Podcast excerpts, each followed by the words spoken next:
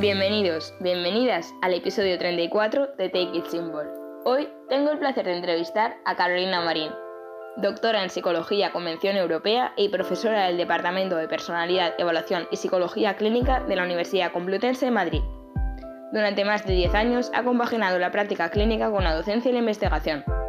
Como psicóloga en el ámbito sanitario, ha trabajado el estrés postraumático en asociaciones de víctimas de terrorismo y ha formado parte de la Red Nacional de Psicólogos Expertos en Terrorismo. En su tarea investigadora participa en diferentes proyectos en la adaptación y elaboración de protocolos de intervención y ha liderado estudios sobre el trauma y el bienestar. Muy interesada en la innovación educativa, es fundadora y coordinadora de la plataforma SciCast, acercándote a la psicología a través de medios audiovisuales, en la que se presentan recursos de audio y vídeo para la docencia.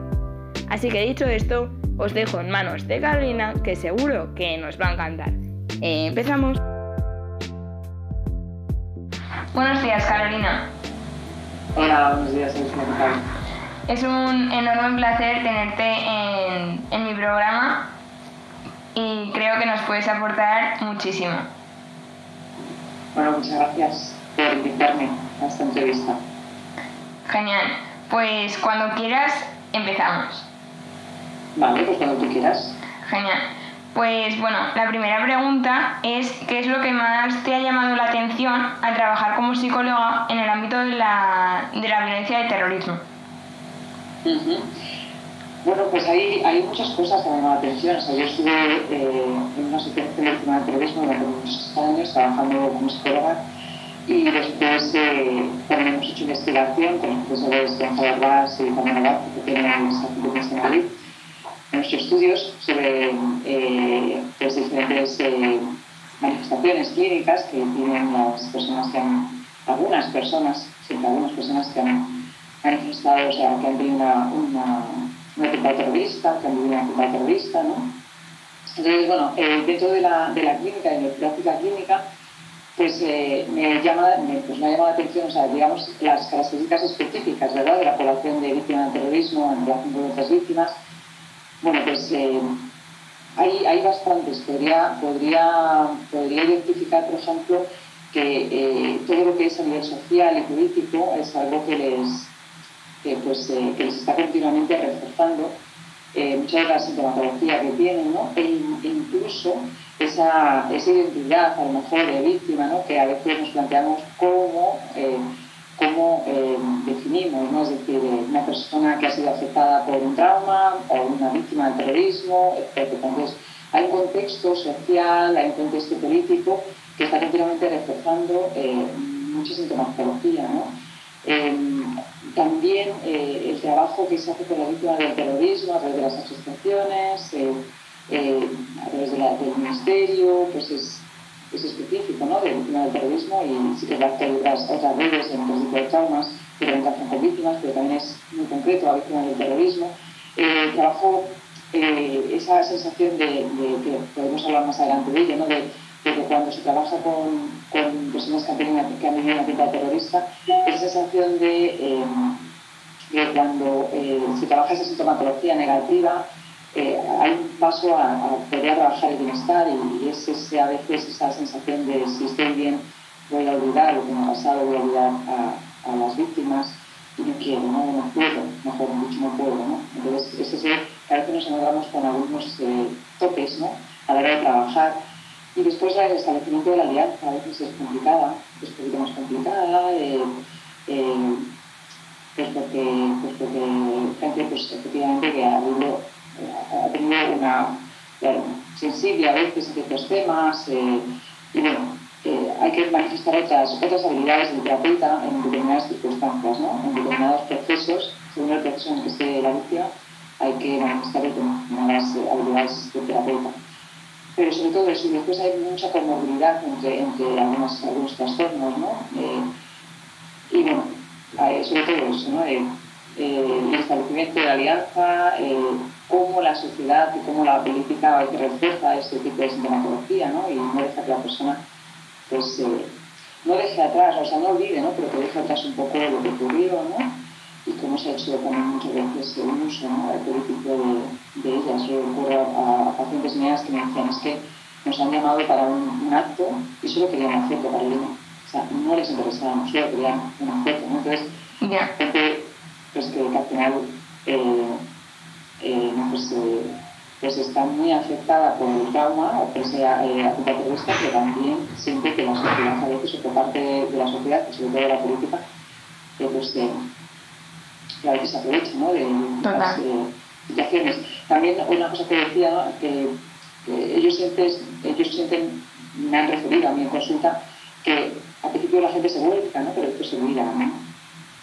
Eh, es verdad que unos años, sobre todo al principio, el primer año, el segundo año, gente se volcó en víctima del terrorismo, en, concreto, por ejemplo, en, el 11 ¿no? Eh, y sí que sienten esa, esa sensación de, bueno, pues que se hace a corto plazo, ¿no? pero después de, estamos olvidados. ¿no?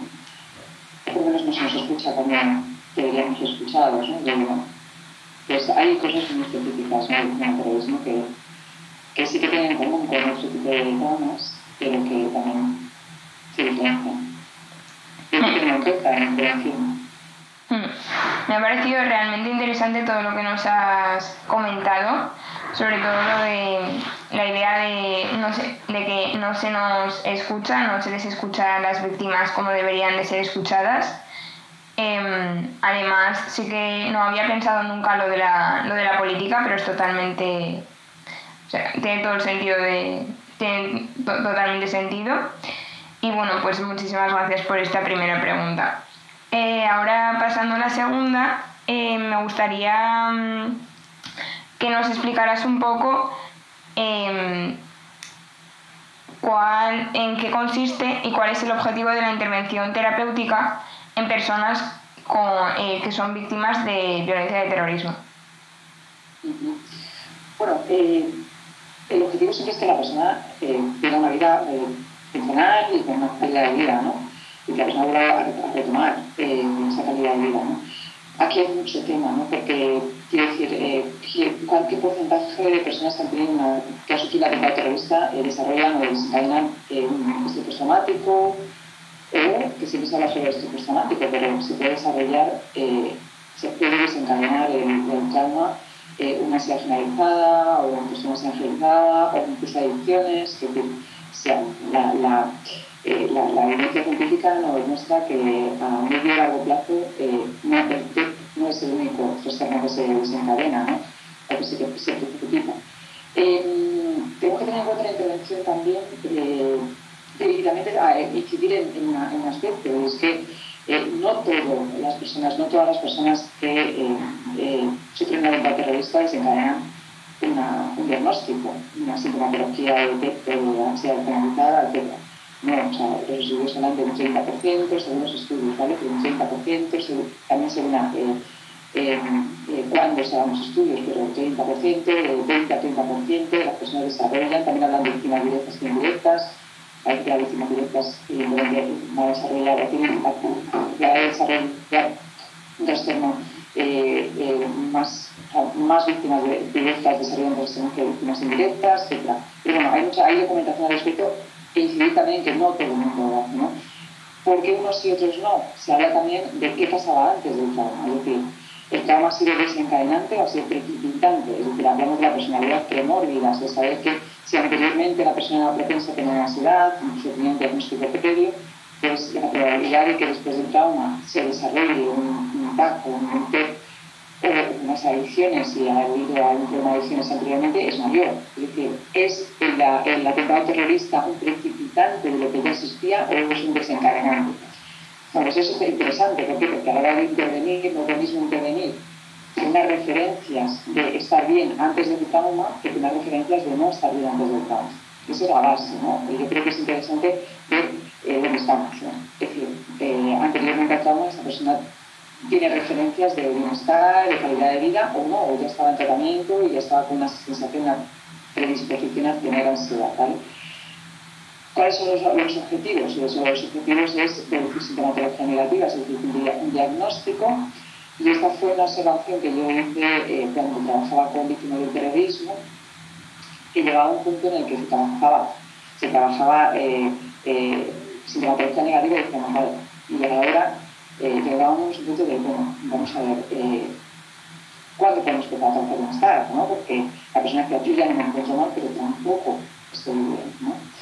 Eh, vale, ese es un tema delicado. Porque sí que es verdad que yo hablo de que ya los pacientes me pedían. ¿no? Decían, bueno, que no estamos mal, pero tampoco estamos bien. Vale, pues vamos a trabajar bienestar. Ahora, el, el término bienestar chirría, ¿no? Y chirría y puede ser muy ofensivo si empezamos a trabajar el bienestar al principio. Es decir, eh, ¿por qué? por muchas razones. Primero, porque, porque eh, muchas veces en, víctimas, ya no solo perdemos, sino en general, víctimas de un trauma, bienestar significa casi olvidar lo que me ha pasado. ¿no? En este caso, bienestar significa eh, olvidar a las personas que, que, han fallecido, olvidar a mi pareja que ha fallecido, olvidar a mi hijo, o sea, olvidar.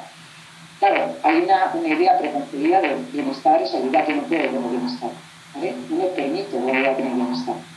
Vale, ¿qué es tener bienestar después de la atentado terrorista? No podemos volver a al bienestar anteriormente, porque he sufrido una bomba terrorista, porque he perdido a gente en esta atentado terrorista, evidentemente tenemos que redefinir lo que es bienestar tras un atentado, tras un trabajo, ¿verdad? Y no es lo mismo. ¿vale? Entonces, ahí nosotros estuvimos estudiando qué era tener bienestar y qué aspectos permitían tener bienestar.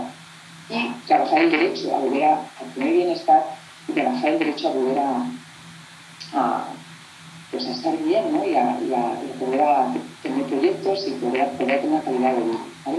Y esto es un tema que yo recuerdo haberlo, haber hablado en diferentes congresos, diferentes jornadas, y pero es mi Ahora yo estoy preparado para, hablar de bienestar. Yo estoy preparado para permitirme estar bien. Pero si tú me hablas de esto, incluso un año después del atentado, me parecería súper ofensivo, muy ofensivo, porque no entenderías lo que nos está pasando. Y es verdad. Es decir, entonces, las intervenciones, pues evidentemente es el diagnóstico, el diagnóstico que haya, como si venga siempre basado en evidencia empírica, tenemos ya muchos tratamientos, eh, bueno, pues vamos a ver siempre de la APA, tenemos tratamientos empíricamente con evidencia empírica, que ahí tenemos tratamientos para hacer, tenemos a que después también para con víctima de terrorismo, que es, eh, es, específico, eh, tanto para el trastorno generalizado, para lo que sea. Eh, pero es importante entender que hay que trabajar bienestar y que hay que trabajar el, que las personas víctimas del terrorismo sientan el derecho a volver a ser felices, a volver a estar bien. ¿vale? Eh, esto puede, ser trabajarlo al principio. ¿vale? Eh, eh, hablamos de pues, diferentes técnicas, ¿no? pero pues claro, las técnicas se pueden utilizar para el, trastorno psicosomático, de transposición, hablamos también del MDR, ¿vale? O para eh, pero sobre todo, yo creo que clave aquí está en, en, en, identificar en un momento determinado cuando queremos empezar a trabajar otros, otros aspectos más basados en, en la psicología positiva. ¿no? Donde nosotros eh, eh, eh, hicimos el estudio y al final elaboramos un protocolo. ¿no? Protocolo basado en psicología positiva y se aplicó y, y fue, fue, fue un estudio piloto, pero los resultados fueron muy buenos. Y se, se, se trabajó mucho ese derecho, derecho a bien, y el hecho de definir qué es bienestar. Eh, entonces, bueno, y después también eso, ¿no? la personalidad que móvil, es decir, a veces eh, sí que es verdad que, hay que el, el, final de este protocolo era poder a, a, ¿no? mi vida, ¿no? porque hay una realización a veces de, de la etapa anterior al trauma eh, y, y, y, poder también identificar cosas buenas que están pasando en estos momentos. Eh, sin, sin perder de vista que efectivamente hay, hay muchas dificultades en víctimas de terrorismo, algunas víctimas de terrorismo, algunas personas que han, han vivido en una terrorista, y volver a, a, estar bien y volver a, digamos, a incorporarse al mundo laboral. Yo creo que ahí sí que tenemos que, que poner un punto, ¿no? Decir, bueno, eh, eh, vamos a, a, poner, a incidir en, en, esta, necesidad de, de, y de, tener una, buena terapia. ¿no? Eh, eh, bueno, hay aspectos, por ejemplo, de, las terapias, a veces, pues eso, pues son de una... Sí que si tú hablas con víctimas de terrorismo, algunas personas, algunas víctimas de terrorismo van a decir que muchas terapias. Esa sensación de buscar de alguna forma ese bienestar otra vez y no encontrarlo, ¿no? Hay mucho, hay mucho tema, pero bueno, sí que creo que es importante incidir en, la necesidad de ayuda, ¿no? muchos años después, porque ahora estamos hablando de muchos años después, todavía hay secuelas en algunas personas, todavía pues, hay dificultades para reincorporarse y hacer una vida relativamente pues, normal. Me ha parecido realmente importante todo lo que nos has comentado. La idea de bienestar en víctimas de terrorismo me parece clave y fundamental. Y pasando al siguiente apartado, me gustaría que nos explicaras eh, qué es la identidad de víctima. Bueno, eh, eso tiene mucho que ver con lo que he dicho anteriormente, ¿no? Y es, eh, es eh, bueno, la, la, narrativa, ¿no? Que, que Luca ocupa ese, ese trauma, ¿no? No solo víctima de terrorismo, Luca ocupa ese trauma en, en, la vida, ¿no? La línea de vida de la persona, ¿no? Entonces, aquí hay muchos valores que pueden influir, eh, pero la identidad de víctima sería cuando efectivamente tu vida tienes, o sea, estás eh, identificándote no, no, con, no con todo lo que hay en tu vida, sino solo con, con el trauma, ¿no? Y a partir de ese momento eres tal, tal, tal, eh, víctima de tal.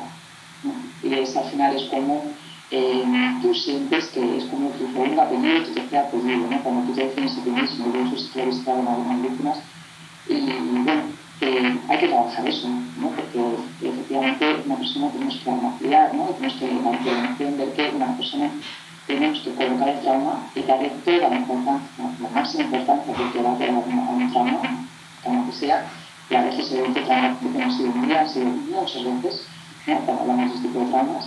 Eh, y a veces el trauma está reforzado por lo que he dicho en de terrorismo, por política, por sociedad, por etcétera, etcétera. Eh, y, hay que dar importancia y hay que trabajar evidentemente lo que ha, eh, la, la, consecuencia de ese trauma. Pero, pero hay, deberíamos intentar trabajar esa identidad. La identidad le da muchísimo. Da tu vida, le da tu, tu pasado, le da tu presente y se va conformando, ¿no? Eh, entonces, eh, entonces sería, sería, eso, ¿no? Cuando una persona, eh, cómo se presenta, se, se identifica con un solo evento, en este caso es el trauma. Entonces se va conformando una identidad con todo lo que lo supone. Todo lo que lo supone, porque, al final nuestra, cómo nosotros nos, sentimos y cómo nosotros nos identificamos eh, es cómo vamos a, manifestarnos y cómo al final vamos a sentir la vida y cómo vamos a relacionarnos con los demás. ¿no? Entonces es importante trabajar. Súper conformado súper importante también todo lo que nos acabas de comentar, cómo, lo, cómo la identidad y, y, los pensamientos muchas veces determinan cómo actuamos. Eh, y bueno, pues pasando ya a la, al último apartado, eh, me gustaría que nos hablara sobre las habilidades clínicas del terapeuta. Específicas en víctima del terrorismo. Sí, eso es. ¿No? Sí. Bueno, pues, eh, pues mira, eh, hilándolo con con la, hilándolo con, con, lo que acabas de, lo que acabamos de decir, ¿no? con la identidad, ¿no? Eh, eh, pues en muchas situaciones, eh, con, con, trabajando con, con, personas que han tenido que han sufrido un atentado terrorista, eh, me, ha, me, han dicho, no, yo quiero que me llames superviviente, no, yo quiero que me llames víctima de terrorismo, ¿no? porque tú eres una persona que has, has, eh, has de entonces, es importante la terminología que utilizamos. ¿vale? Después podemos trabajar qué hay detrás de esa terminología. Pero, por ejemplo, eh, es importante escuchar gente cómo se identifica al principio y hacer ver que a lo mejor esa identificación puede tener unas consecuencias o puede tener manifestaciones X, ¿vale? y hay que trabajarlas. Pero la terminología que utilizamos es importantísima, por ejemplo. Después el establecimiento de, la, de la terapéutica, desde el de como he dicho antes, cuando ocurrieron los atentados terroristas, eh, no teníamos eh, una, una, ¿sabes? Recuerdo Fernando Muñoz de Mujeres del Cuerpo, ¿no? Eh, no había, eh, no, no, sabíamos trabajar en, catástrofes y emergencias a esa, a esa magnitud, ¿no? en esa dimensión. ¿no? Entonces, eh, sí que hubo muchas aproximaciones a la psicología, que hubo muchas, digamos, a la, a la intervención psicológica, pero no había nada protocolizado, ¿verdad?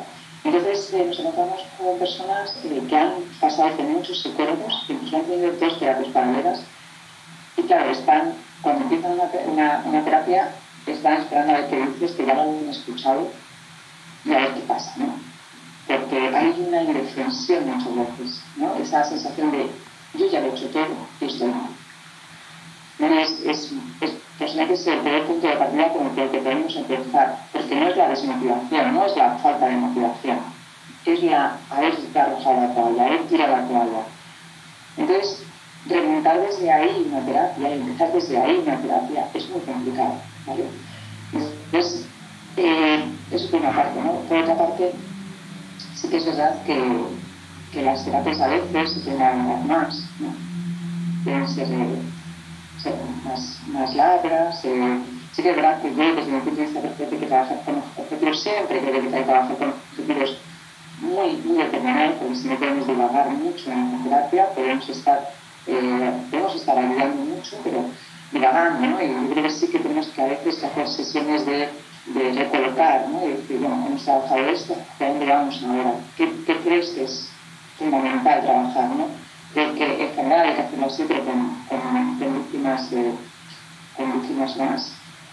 Eh, hay que gestionar muchas veces emociones eh, cuando haces una exposición, cuando haces una exposición, que no siempre hay que trabajar el trauma, vamos a trabajar trauma. Y a veces decimos, pero hay que trabajar exactamente el trauma, tenemos que hacer un NDR o una visualización, una exposición al evento traumático. Pues no, no siempre. O sea, podemos ver exposiciones a lo que está pasando ahora, ¿no? a lo que se está evitando en este momento, en el presente, pero no hay que exponer al trauma siempre. ¿no?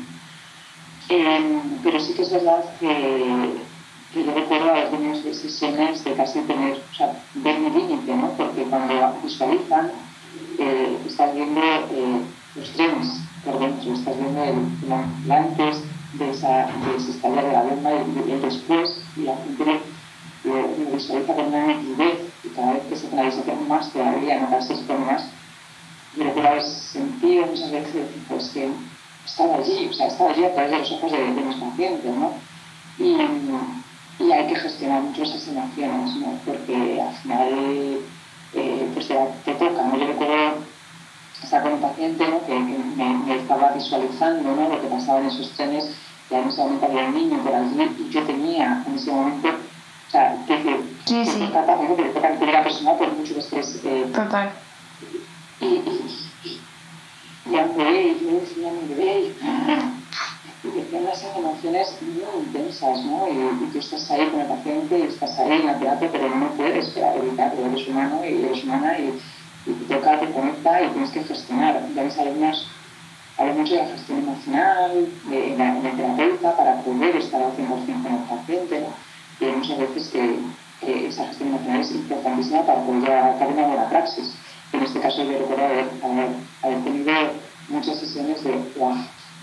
Totalmente. No, sí, sí. Eh, entonces la gestión emocional, o sea, que hay habilidades que yo creo que son específicas en, víctima de terrorismo, un trauma en general en víctima de terrorismo en particular, por ejemplo, esas, ¿no? Y lo que caracteriza ¿no? el, el, hablar del bienestar, en cómo tratar temas que son muy delicados, ¿no? Hay mucho estereotipo en eso, ¿no? Ellos siempre piensan, eh, yo no voy a estar bien, yo no voy a estar bien porque los demás esperen que sean, que yo esté mal, soy una víctima, ¿no? Hay que trabajar todo eso. Está muy, muy ligado, muy, está muy, como muy, muy, está muy profundo, ¿no? Está muy enraizado, ¿no? Eh, hay cosas eh, muy específicas de víctima de terrorismo, eh, igual que cosas específicas y habilidades específicas en, en otro tipo de, de, diagnósticos como psicológicos. ¿no? Y, que, y después hay que, a veces las habilidades, digamos, son, son formativas, ¿no? Hay que entender lo que, es, lo que son los, lo que son los juicios, los que están en los juicios, hay que entender, hay que tener mucha formación, eh, no solo específica, en la terrorismo, atentados, hay que tener información también, yo creo que por lo menos lo que han sido para ellos, es importante que son cómo eso, cada 11 años también va a, generar unas nuevas sensaciones, unas nuevas emociones y va a volver a revivir, ¿no? Y esto no pasa en otras, en otras relaciones, en víctimas de terrorismo, en este caso en jóvenes, sí, ¿no? Hay que trabajar con eso. Totalmente.